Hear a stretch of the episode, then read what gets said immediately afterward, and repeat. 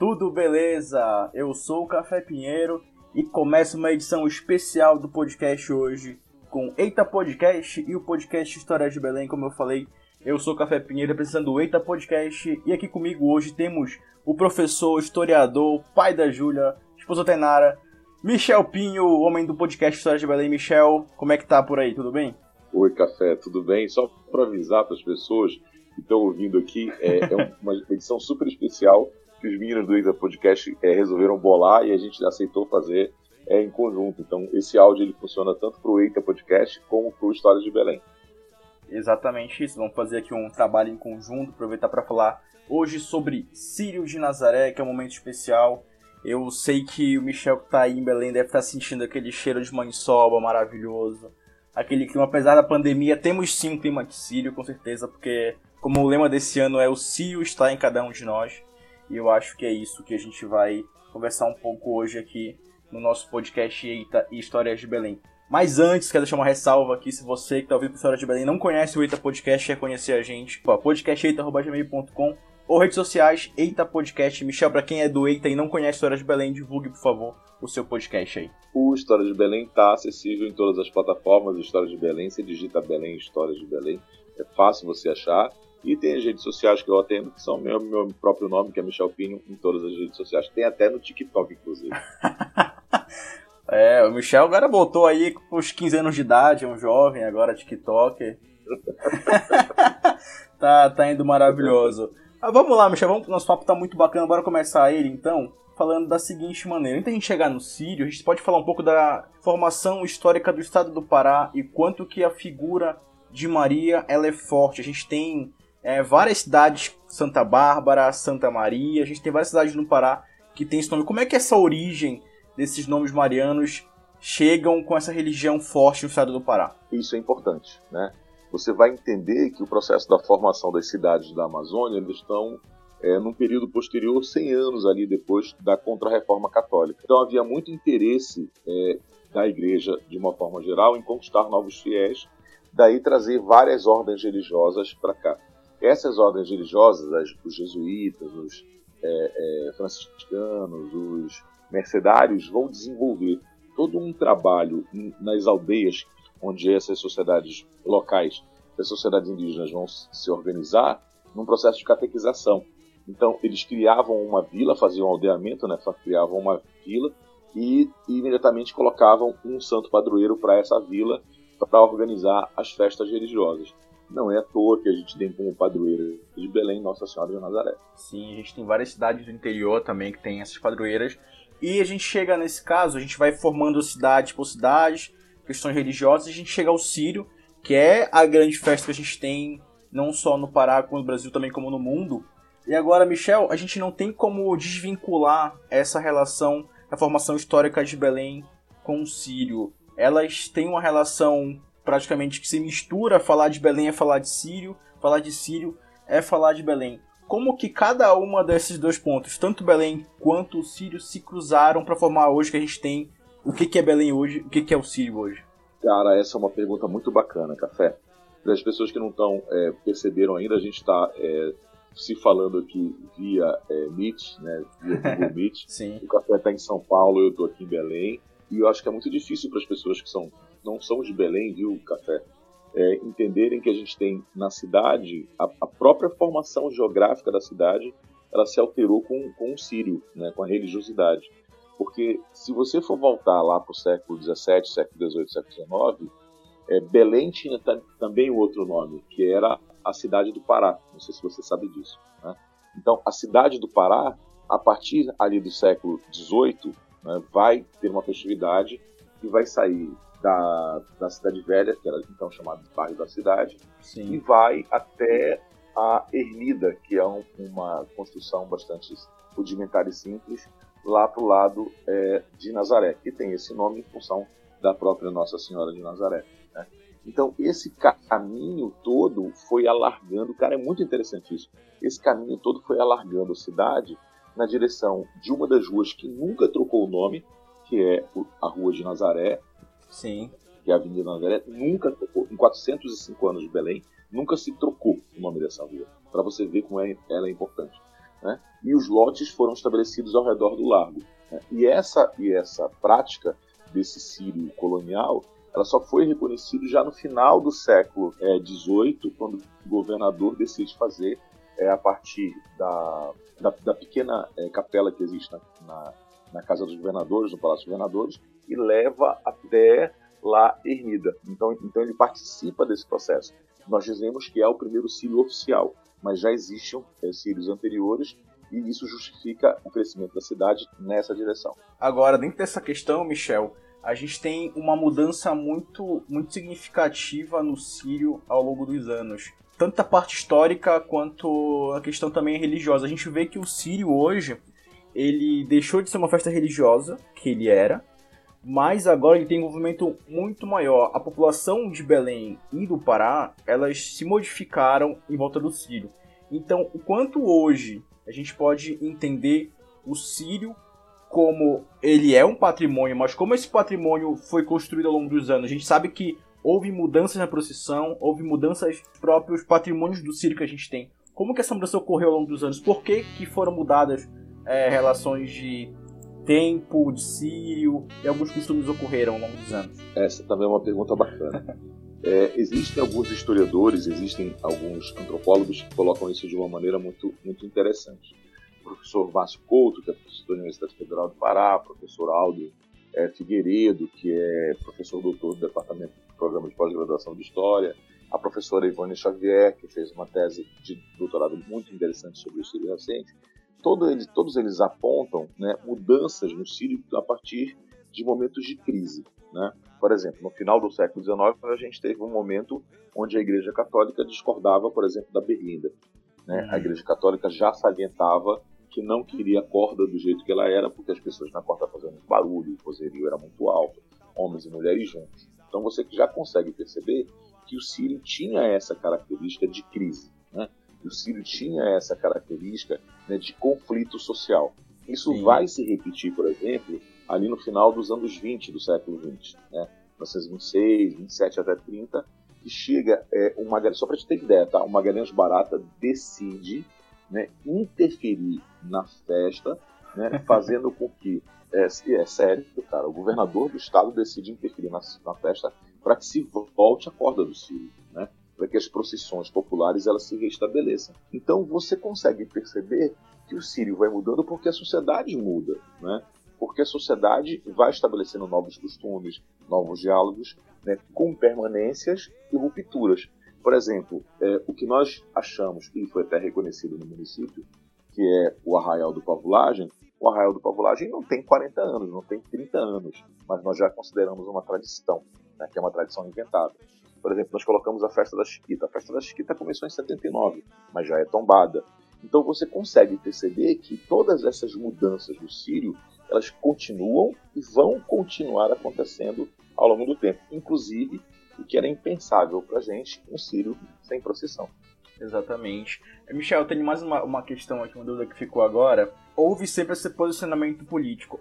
Em algum momento houve uma discussão por parte das elites com a, as minorias, o povo mais pobre, porque o Sírio é uma festa popular. Todo mundo no Sírio, na teoria ali, todo mundo é igual. Todo mundo tá ali. Na corda a gente vê do mais rico ao mais pobre. Houve algum momento em que houve esse conflito? É, de novo, uma pergunta bacana é que é incomum, tá, Café? Isso Sim. não é perguntado. Né? Você não vê nas matérias é, de jornal, você não vê na matéria televisiva aqui, esse questionamento de classe. Que é informação, aqui é informação, em primeiro é, lugar. É, o podcast é jornalismo na veia, né? Então, tem uma situação, é, é, Café, que a gente precisa analisar, é que o Sírio também é uma luta política, portanto é uma luta de classe. Né? Quando você tem a corda estabelecida no final do século XIX, 1885 e diante, quem é que vai ficar dentro da corda? As autoridades. Né? Então você vai colocar lá presidente do Sírio, né, o padre que está guiando o Sírio, vai colocar lá o intendente, que hoje seria o prefeito, vai colocar lá o governador, vai colocar suas senhoras.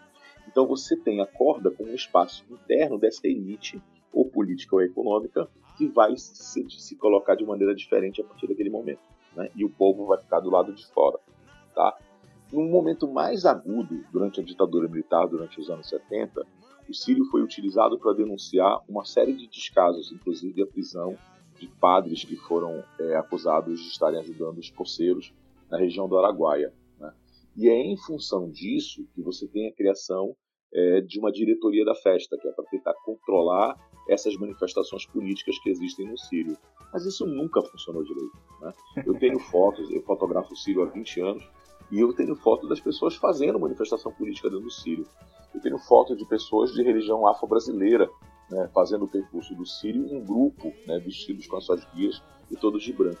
Então, o Sírio ele é polissêmico, né? O Sírio ele tem várias, várias camadas e vários diálogos, inclusive da diferença social. Sim, a gente acompanha todos os anos é, na procissão de sexta-feira, que ela vai até, acho Marituba, há várias igrejas ao longo do caminho, sejam elas católicas ou não, prestam homenagem. A gente vê também ali na Avenida Nazaré uma igreja, acho que é universal também, que sempre doam água, participam e tudo mais. Agora, Michel, vamos, vamos mudar um pouco a questão aqui e vamos falar do Ciro desse ano. É, a gente falou já que teve questões políticas, que já houve mudanças. Esse Ciro desse ano vai ser um marco para a história, porque eu acho que eu estudei contigo, tu foste meu professor, nunca lembro de ter visto isso em relação ao que está acontecendo agora. É, Michel, que, que a gente pode esperar, tu como um historiador, para os próximos Sírios? Porque vai haver uma mudança de comportamento. Foi, foi um Sírio que houve uma ruptura de tradições. Isso pode mudar alguma coisa para o futuro ou não? É só esse ano e vai ser assim agora? Café, eu vou te contar uma história é, que, que, tem a ver com a tua pergunta. Tu vais entender a resposta dela. Tá. É, eu estava numa entrevista de rádio, né? Era um pouco parecida com essa. E aí uma pessoa me perguntou assim, um radialista me perguntou ao vivo, assim, professor, mas é, o que vai acontecer nas próximas eleições? Aí eu peguei no campo e disse, olha, eu queria te pedir desculpa pela resposta que eu vou te dar, mas eu vou te dizer que eu sou historiador, né? eu não sou futurólogo. né? eu, eu lido com o que passou, não o que vai acontecer. Né? Mas tirando a grosseria, a brincadeira de lado, é para te dizer que não tem como prever. A gente não tem, hoje a gente está gravando na terça-feira, dia 6, esse Sim. podcast. Né? O Sírio vai, vai acontecer no final de semana, daqui a pouquinho, e eu não sei o que vai acontecer. Né? Eu não sei se as pessoas vão colocar cordas nas ruas e vão puxar. Eu não sei se as pessoas vão colocar berlindas na rua e vão puxar. Eu não sei se as pessoas vão fazer o trajeto do Sírio. Por exemplo, eu já li um Twitter hoje de um morador de Nazaré dizendo que a Avenida Nazaré vai estar fechada no domingo então, as autoridades já perceberam que deve ter movimentação da população no Sírio, né? fazendo essa caminhada, certamente terá. Mas do ano que vem, a gente pode perceber, eu acredito que o Sírio do ano que vem vai ser um outro Sírio completamente diferente pelas dimensões que ele vai ter. Então, imagina que você tem uma tradição de mais de 200 anos e essa população agora ficou longe da sua padroeira, né? ficou longe. Então, a carga emocional né, a, a, narrativa religiosa vai ser muito evidente no próximo ano. E você vai conseguir perceber isso através do, do número de, de procissões, né, da quantidade de pessoas nas missas. Porque é preciso entender que o sírio não tem uma liturgia só católica oficial. Né? O sírio tem uma liturgia que é popular. Né? O cara não vai para a igreja, Sim, ele não confessa, ele não comunga, mas no Sírio ele está lá rezando. Sim, é entendeu? É, muita gente no faz Sírio, isso. Ele, exatamente. Né? Esse catolicismo popular é muito forte. Nós estamos no áudio, não dá para mostrar para vocês, mas uma das fotos que eu mais gosto de mostrar em sala de aula é uma que eu fiz em 2009, que é um senhor né, que tinha acabado de chegar na Basílica, e aí ele está é, procurando um terço e na outra mão bebendo um copo de cerveja. Entendeu? Então isso mostra muito né, dessa dinâmica dos filhos, entendeu? Muito interessante. Não, isso, isso sim, a gente vai contar no último bloco sobre isso, essa, essa questão do que a gente viveu no Sírio, e isso é maravilhoso, eu acho que essa cultura híbrida e misturada, eu acho que ela faz a festa ser mais bonita. Mas, Michel, tocaste num ponto aí das pessoas estarem se organizando, planejando para fazer alguma coisa no dia do Sírio, uma procissão. E conta pra gente um pouquinho, Michel, sobre os sírios civis. Como é que foi, como chegou a acontecer o sírio civil, o que, que é um sírio civil? É isso que eu estava te falando, né? Um desses sírios, eu acho que é um dos mais significativos, ele acontece no final do século XIX. O sírio ele não é só um momento da, da fé, né? O sírio também é um momento da festa. A fé e a festa, e aí tem vários antropólogos que desde a década de 70 colocam Roberto da Mata, por exemplo, um clássico que escreveu isso, o professor Ivan Xavier retoma a questão, o pessoal retoma essa questão. Mas é, o Sírio, ele também tem o lado mundano, né? Tem o lado que é profano. E no final do século XIX, o padre encasquetou com umas imagens de uma mulher de mais sensuais ali no Largo de Nazaré. o padre deve ter visto alguma coisa que eu tenha gostado, encasquetou com essa imagem e disse que não ia ter Sírio. Né? Só que você vai perceber que quem fazia o Sírio naquele período era a Irmandade de Nossa Senhora de Nazaré, que é uma tradição colonial. Né? São irmãos, não são religiosos, não são, não são freis, não são padres, não são bispos. São pessoas comuns né, que têm o culto à, à imagem de Nossa Senhora de Nazaré e que guiam a procissão. E aí virou um conflito entre a igreja né, e a Irmandade. E o povo disse que ia fazer o Sírio. E pegou a imagem e fez o Sírio. Entendeu? Então isso mostra, isso mostra a força popular que é o Sírio de Nazaré. Né? O Sírio é efetivo, por mais que haja um controle da televisão, isso também não é dito nas, nas entrevistas, tá, pessoal? Ninguém pergunta isso, ninguém fala isso, isso é, né? é eu, eu ia puxar isso aí, porque a gente já viu que. Né? Só tipo, te cortar, a gente já viu que Sírio mudou, querem tentar apressar o Sírio, muda a posição disso, muda daquilo, pra encaixar na televisão, Sim. Michel. Isso é um fato Exato, também histórico. Exatamente. Isso é um dado porque ali nos anos 2000, né, você teve um Sírio que acabou 4 horas da tarde. Eu lembro desse Sírio, foi absurdo. Explorando todos os tempos. Aí foi, foi um negócio colossal, a gente viu uma coisa histórica né, acontecendo. Então, é preciso padronizar, é preciso globalizar o Sírio, é preciso colocar regras no Sírio. Só que, meu amigo, a população não está nem aí para isso. Né? O Sírio vai ser do jeito que a população quiser. Se o Sírio for durante duas horas, se for quatro horas, se for seis horas, se for dez horas, vai ser. Né? Porque você consegue perceber que a Berlinda chega, né? mas o povo que tá lá atrás está indo ainda. Né? Você consegue perceber que existe uma dinâmica popular completamente diferente. E eu acho que é isso que, que me emociona toda vez, cara. É, toda, todas as vezes que eu vou fotografar o Sírio, eu choro eu choro justamente por estar vendo um evento de longa duração na história, de uma continuidade histórica que é belíssima. Né? Eu vejo as características do Brasil colonial, da Belém colonial e vejo as características de hoje, entendeu? Isso, isso não é todo povo que tem essa, essa, essa alegria de ver isso, né? essa, essa poesia de ver isso. É, a gente tem uma sorte que muitos acho que gostariam de ter porque quem já foi ao Pará em outubro e não é do Pará sabe o quanto que esse período é mágico, o quanto que é bonito estar em Belém durante outubro e quanto que isso é importante e lindo. Mas Michel, tocaste em alguns pontos aí, Berlinda, corda. Conta pra gente um pouquinho, Michel, como que esses símbolos foram entrando. A gente sabe que a corda tem uma questão que a Berlinda empacou. Como é que foi esse momento aí? Como que hoje a corda ela é a principal ato de promessa de quem vai ao Sírio, é tentar ir à corda. É, é o lugar mais é disputado um... do Sírio, é, é um dos mais disputados. Então conta como é que foi que é um essa corda surgiu. Tá, tá, tá. É, é, um dos mais fortes. Eu, sim, sim. Eu acho que eu te escrevi, eu revelo isso em primeira mão. Quando vocês ouvirem o podcast, isso provavelmente já está divulgado. É, eu fui convidado para escrever, e é uma honra gigantesca, é, escrever um texto é, da exposição do Miguel Scaoca.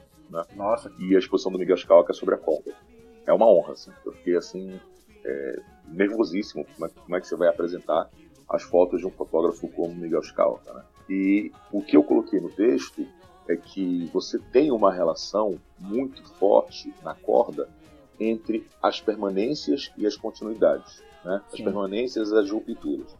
A corda, ela, ela era um objeto utilitário no século XIX. Atolou a berlinda, atrela e puxa. Só que quando ela começou a ser puxada, ainda havia os cavalos que puxavam. Em 1885, né, reconhece, ela é reconhecida antes, mas em 1885 ela passa a ser oficializada. E aí tira os cavalos e é só o povo que carrega a corda. E ela, como eu escrevi no texto para o Miguel, é, a corda ela deixa de ser um objeto utilitário para ser ela mesma um objeto de fé. E isso é muito interessante, porque você consegue perceber até a década de 80 do século 20 e essa corda chegava até a frente da basílica. Os promesseiros deixavam a corda na frente da basílica como pagamento das suas promessas. A partir dos anos 80, final dos anos 80 e dos anos 90, começaram a cortar a corda. E aí você tem histórias que eu te revelo publicamente pela primeira vez. Histórias onde a corda vira um amuleto, histórias onde a corda vira um presente, Sim. histórias onde a corda, vira, a corda vira é, chaveiro, e o mais impressionante, né, isso foi me confidenciado em 2007 por um aluno, de que a avó dele pedia pedaços da corda para fazer chá para dar para as pessoas. Eu ouvi isso na tua aula, eu lembro dessa história. Eu lembro. A, a, a, corda, a corda era fervida, né? E as pessoas tomavam aquele chá que era um chá de cura. Cara, isso é enlouquecedor, entendeu? Isso faz os processos de mudanças, né, e continuidades em relação ao filho. É, e assim, a gente tocou naquele ponto das pessoas que não vão à missa, mas, por exemplo, meu primo, ele diz que vai na missa o ano inteiro, não aparece na igreja, mas ele vai na corda. E ele sempre leva pra minha avó um pedacinho da corda, ele vai, vai até o final, ele sai de casa 4 da manhã, dorme na rua, aí toma o café lá com o pessoal e vai acompanhar o Ciro. E eu acho que isso é, é um reflexo do quanto que essa festividade tem um poder sobre o povo paraense.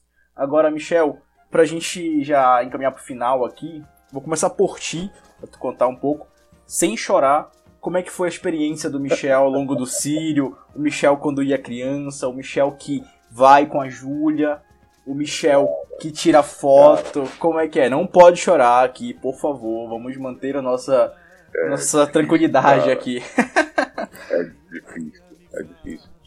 É porque a minha primeira relação com o Sírio é uma relação é, materna, né? Da minha mãe, da gente sair de Marituba não para acompanhar, mas só para ver a passagem da santa. Isso é, isso é uma memória da infância, assim, né? a gente ir para ver a santa, aí via corda, aí via as pessoas, aí se emocionava, aí via a santa, a santa passava e a gente ia para casa do nosso filho, ali na, na pedreira e depois no, em Canudos, entendeu?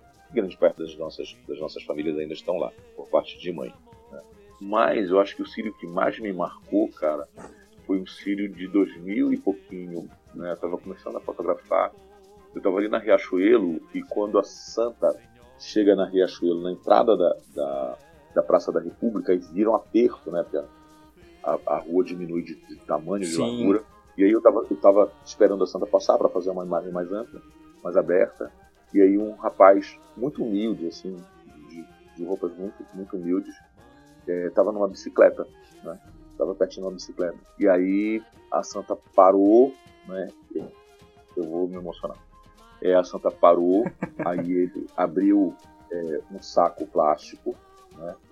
tirou a carteira de identidade de trabalho do saco plástico e ele é, abriu e estendeu para Nossa Senhora de Nazaré e começou a chorar, cara.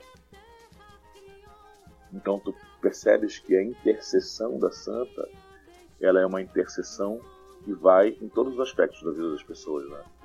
Da cura da doença, da alegria da casa construída, mas também do pedido de trabalho, né? Isso eu nunca, eu nunca esqueci. É, a gente vive coisas muito, muito fortes no Sírio, assim. É, eu tive vários Sírios, eu desde pequeno fui com a minha família, com a minha mãe, com a minha avó. Eu acho que o Sírio, ele tinha algumas, alguns eventos que ocorriam que eu percebia que era sírio, assim. Primeiro que era o cheiro da comida, que a minha avó cozinha muito bem, a maniçoba dela. E depois, cara, era, era um ano em que eu ia ao sírio com a minha mãe, encontrava minha tia, que dava aula no Santa Rosa, e eu ia com ela, que era mais tranquilo ali, menos sufoco, quando era menor, lá com as escolas que era bem na frente. E a gente chegava à, à, à Praça Santuário, esperava a minha avó chegar, e aí a gente ia no Habibs, que tinha lá, tinha o Habib já naquela época ia pra casa da minha tia, que morava lá no entroncamento, buscar meu primo pra voltar pra cá, pra comer na maniçoba no dia do Círio. E assim, eu vi muitas coisas. A, a, minha avó, ali já tinha seus 70 anos, e ela não ia embora até a Nossa Senhora chegar lá. E assim, para quem tem 70 anos, cara, e para quem sabe o quanto que é quente em Belém, e quanto que não tem árvore na Praça Santuário, minha avó ficava ali, desde, lá, meio-dia até uma e meia, duas horas da tarde, naquele sol escaldante, esperando. Então é, é uma coisa muito forte. E eu fui coroinha também, então já tive esse processo também, de acompanhar desde o início da missa, lá ainda na, na Sé, pegar todo esse começo. E algum, alguns momentos sempre eu lembro de ver na TV e ter visto ao vivo. Eu acho que tem um, um senhor que ele é o mais característico de todos, para mim pelo menos, que era aquele senhor que ia com caranguejo. Uma roupa, uma sacola com roupa de caranguejo. É, esse senhor, ele marcou, esse senhor marcou época, né? Eu lembro Esse muito, muito desse senhor que ia com roupa do caranguejo. E, mas eu acho assim, que o, o Sírio que mais me marcou de verdade foi quando eu cobri o Sírio como jornalista. Eu acho que eu que moro no Pará, tinha dois sonhos. Um era cobrir o Sírio, outro era cobrir o Repá. E eu consegui cobrir os dois. E cobrir o Sírio é uma coisa absurda. Eu trabalhei na TV Nazaré, então a TV da Arquidiocese. Então o nosso trabalho do Sírio, ele era enlouquecedor. Começava na sexta-feira de manhã e a gente ia até domingo de noite, quando acabava a missa da noite do domingo do Sírio. Então, assim, eram três dias de dormir na TV, era uma correria, não dormia direito, mas ao final do Sírio, a gente estava sempre muito feliz, muito satisfeito, muito contente. E assim, já queria o ano que vem. Eu acho que isso é, é o mais marcante, assim, que a gente tem no Sírio. E Michel, eu quero que tu uh, também explique um- uma expressão que surgiu, e eu acho que ela representa muito a história que o Sírio tem. Eu não lembro quem foi que criou, mas foi alguém aí importante que criou a frase que o Sírio é o Natal dos paraenses.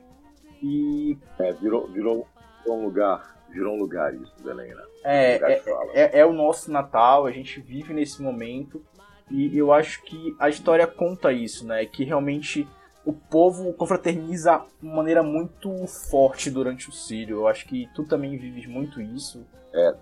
Tem, tem uma história que eu acho que é muito bacana de contar, Café, que o, o Sírio, né, o Natal, na verdade, ele foi, durante quase toda a história do Brasil, irrelevante. Né? As pessoas não comemoravam o Natal, não trocavam presentes, mas comemoravam e faziam uma grande festa no dia 6 de, janeiro, que é dia de reis. Sim, dia de rei. E essa festa de, de reis era um, festão, porque sempre tinha comida, sempre tinha troca de comida, que tinha muita gente, né?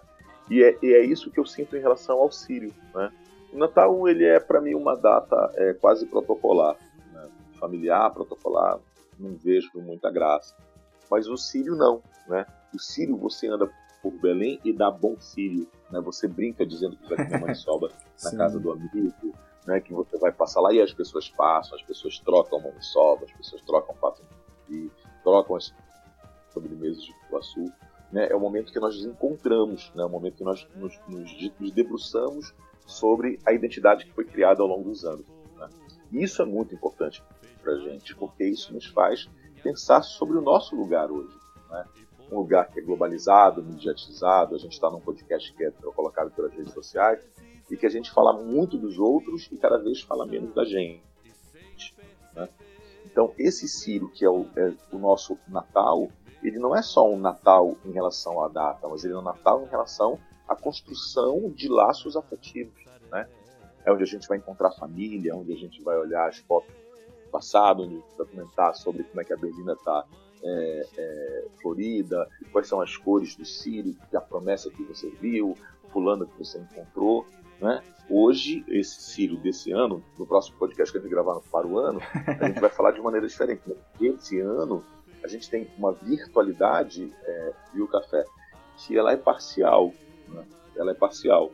Porque eu acredito piamente que as pessoas não vão deixar o Círio ser só Círio virtual. As pessoas vão, vão é, para as ruas e vão fazer os seus trajetos, né? com a sua devida segurança, com máscara, com distanciamento social, mas as pessoas vão para a rua. Sim, sim. Pra gente encerrar aqui, eu vou deixar aqui um espaço pro amigo Gustavo Ferreira, repórter da TV Liberal, grande parceiro do Eita Podcast, que vai deixar uma mensagem pra gente aqui de Sírio antes de encerrar. Olá, Carlos Fernando Pinheiro, meu parceiro de Eita Podcast. Hoje o nosso encontro é diferente. Eu estou participando desse podcast de forma remota, pois estou trabalhando demais na cobertura do Sírio de Nazaré, aqui na empresa que eu trabalho, a famosa Televisão Liberal Limitada. Queria dar um abraço para o Michel, que também está participando desse podcast, nosso já sócio de carteirinha do Eita. E um abraço para todos vocês que estão ouvindo a gente, né? Se vocês são de Belém, se vocês são paraenses, devem estar sentindo já esse clima de Sírio, que é tão bacana, né? E mesmo que esse Sírio seja diferente, a emoção não muda. E o trabalho também não. a gente que trabalha com televisão, cobrindo o Sírio há, há muitos anos, é, vai ter um desafio imenso pela frente. né? Como cobrir o Sírio sem a procissão do Sírio. Então, no meu caso, está sendo, um, tá sendo um aprendizado é, sem igual, porque não, não há referência. Né? Vai ser a primeira vez que é, jornalistas cobrirão o Sírio sem Sírio, sem Romaria. Então, isso exige muito de nós. Então está sendo um momento muito desafiador, que está exigindo muito do tempo e da nossa criatividade, né? Isso é legal demais, porque o, o Sírio também é criatividade. A gente precisa se renovar. Infelizmente, é por um motivo ruim, que a gente não esperava, mas já que essa é a situação, a gente precisa se adaptar, né? E para mim, o momento é, é ainda mais especial, porque eu sou muito, muito, muito admirador do Sírio. Sou católico, não sou praticante, né, de ir a igrejas e tudo mais. Só que o Sírio de Nazaré ele vem diferente para mim. É, sempre foi um momento de reencontro. E eu costumo dizer que eu choro como eu não choro o ano inteiro quando eu vejo Nossa Senhora de Nazaré, especialmente no sábado. E aí é uma curiosidade, porque eh, existem várias, vários momentos, né, na quadra nazarena. Para quem não conhece, são 12, esse ano seriam 13 romarias oficiais, né? A Romaria Fluvial, Moto Romaria, Ciclo Romaria, eh, a trasladação do sábado à noite, né? A Romaria das Luzes e a procissão do Sírio. E um momento para mim que é sempre muito emocionante é a hora exatamente do reencontro, que é quando eu acompanho ali na Avenida Presidente Vargas a subida da Berlinda com a imagem peregrina logo depois da chegada da Romaria Fluvial, que é o momento em que a Romaria Fluvial chega na escadinha e sobe a Presidente Vargas até o Colégio Gentil. E aí vem uma moto Romaria imensa, muitos motoqueiros fazendo um barulho. E aquilo tudo, para mim, traz uma memória afetiva é, é, linda, linda. Eu morei por muitos anos da minha vida bem perto do percurso do Sírio. Então eu e minha família, todo sábado de manhã, ali por volta do meio-dia, íamos ali para a esquina da Avenida Aristides Lobo com a Presidente Vargas acompanhar essa passagem, que é muito rápida, mas é muito marcante. É, é de fato o momento em que o ano recomeça para nós, porque o Sírio a gente chama de Natal, mas eu acho que o Sírio é, é mais um Réveillon, quando o ano termina e o outro começa. Então esse momento de rever Nossa Senhora de Nazaré é muito, é muito forte para mim, é, é muito, muito impactante, traz muita emoção. Eu sempre lembro muito disso. E nos últimos anos eu trabalhei no Sírio. Né? Ano passado eu, pela primeira vez como repórter, acompanhei a procissão toda de domingo. Trabalhei muito no, no fim de semana passado. Trabalhei na Romaria do Traslado na sexta-feira. Trabalhei no sábado, nessa chegada da Romaria Fluvial e da Moto Romaria, onde eu sempre me emociono, e ano passado eu trabalhei. Inclusive, quase me emocionei no ar, tive que me segurar, porque, enfim, não dá. E trabalhei no domingo, na procissão inteira. Foi um sírio muito marcante para mim. O primeiro como repórter e um sírio onde eu trabalhei demais. Eu acompanhei muito, eu fiquei muito perto de Nossa Senhora por muito tempo. Foi muito especial. E neste ano agora, eu vou participar da transmissão pela primeira vez ao vivo. Não vai ter Romaria, não vai ter Berlinda na rua, mas é um momento de virada. Eu acho que vai ser um momento de virada na minha carreira e um momento muito brilhante para minha vida. Porque estar perto de Nossa Senhora é sempre muito bom, faz bem. Independente da religião, independente do credo ou do quadrado onde você encaixa a sua fé, o Sírio, ele é, é, é, clichê. A gente cai sempre no clichê de dizer que o Sírio é mais que religião. E é. Ele tem, ele tem uma força que nenhum dogma consegue explicar. E a gente já está vivendo isso. E eu espero que todos, em Belém ou não, é, vivamos esse, esse momento que é de reflexão, que é um momento de olhar para dentro, aproveitar o Sírio em casa, para olhar para dentro, para olhar para nossa família, para as pessoas que estão perto de nós todo dia e que às vezes a gente, pelo costume, pela rotina, deixa deixa passar sem reconhecer diariamente o valor que elas têm para nós. É, é isso que eu desejo. Eu desejo para todos vocês, Carlos, Michel, a todos os ouvintes do Eita Podcast, um Sírio lindo, um Sírio interior, um Sírio para dentro, onde a gente consiga se enxergar melhor e, e seguir melhor, sabe? Ano que vem, se tudo der certo, se Deus quiser, se Nossa Senhora deixar, nós vamos voltar a ter o Sírio nas ruas, com um mundo se não curado, pelo menos remediado da Covid-19 e espero também que, remediado de tantos outros problemas que a gente tem encarado, que não são problemas sanitários, né, são problemas da humanidade. Eu acho que ter fé nesse momento é fundamental. Eu acho que ter fé sempre é fundamental. E o Sírio, ele pode ser esse motor de renovação da nossa fé num futuro melhor, porque se a gente não acreditar no amanhã mais bonito que o hoje, vivendo vale a pena, né? Um abraço, pessoal. Feliz Sírio para todos vocês. Carlos, Michel, vão daí. Gustavo, obrigado aí pela sua participação excelente no nosso abraço, podcast. Gustavo. Gustavo, Gustavo tem uma história que vocês, se vocês não sabem, quem está ouvindo, o Gustavo cobriu é, ao casamento da Gretchen, não foi isso? É, exatamente, exatamente. Cheio das 9 horas, com a roupinha dele, né? Muito impressionante, viu, Gustavo? Colocou um palitozinho. O próximo Eita Podcast será sobre casamento, já anotem aí, vocês que querem ouvir sobre essa história aí. Então, mas, então, mas... de Belém, escutem aí casamento, os casamentos, né? mas, Michel, foi, foi maravilhoso. Eu acho que é sempre bom falar contigo.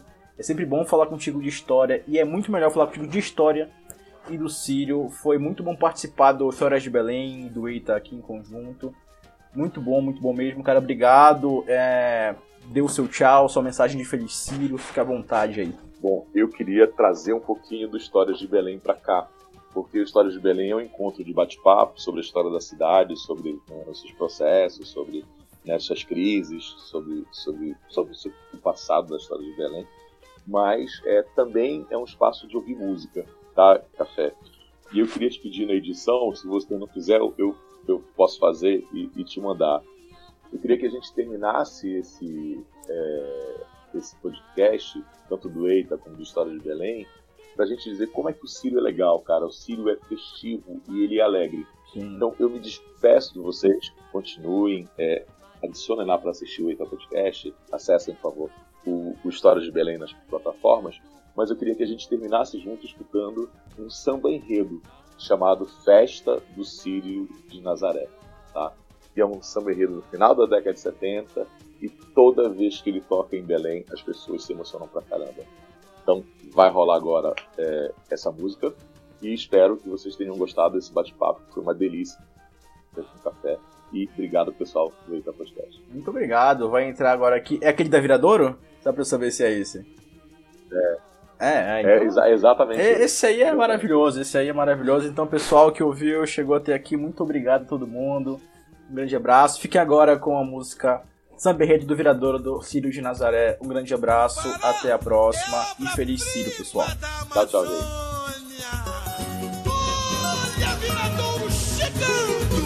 Vamos lá! E no mês, no mês de outubro, hey. Belém do Pará. São dias de alegria e muita fé. Começa com extensa romaria matinal, o Sírio de Nazaré. Começa com extensa romaria matinal, o Sírio de Nazaré. Oh, que maravilha, que maravilha! A procissão a santa em sua berlinda. E o romeiro, e o romeiro a implorar, pedindo a dona em oração para lhe ajudar. Ó oh, Virgem, ó oh, Virgem Santa, olhai por nós, olhai por nós, ó oh, Virgem Santa pois precisamos de paz. Ó oh, Virgem! Ó oh, Virgem! Diretor! Olhai por nós! Olhai por nós, ó Virgem Santa, pois precisamos de paz. Em torno, em torno da matriz, as barraquinhas com seus pregoeiros, moças e senhoras do lugar Três vestidos fazem pra se apresentar. Tem o circo do horrores, pega o banco da gigante. As crianças se divertem em seu mundo fascinante. E o vendeiro, e o vendeiro, tem varias a pronunciar Comidas típicas do estado do Pará. Tem pato, tem pato no tucupi Mussuã e. Mane sobe tucumã. Açaí, aloá. Tem pato, tem pato no tucupi.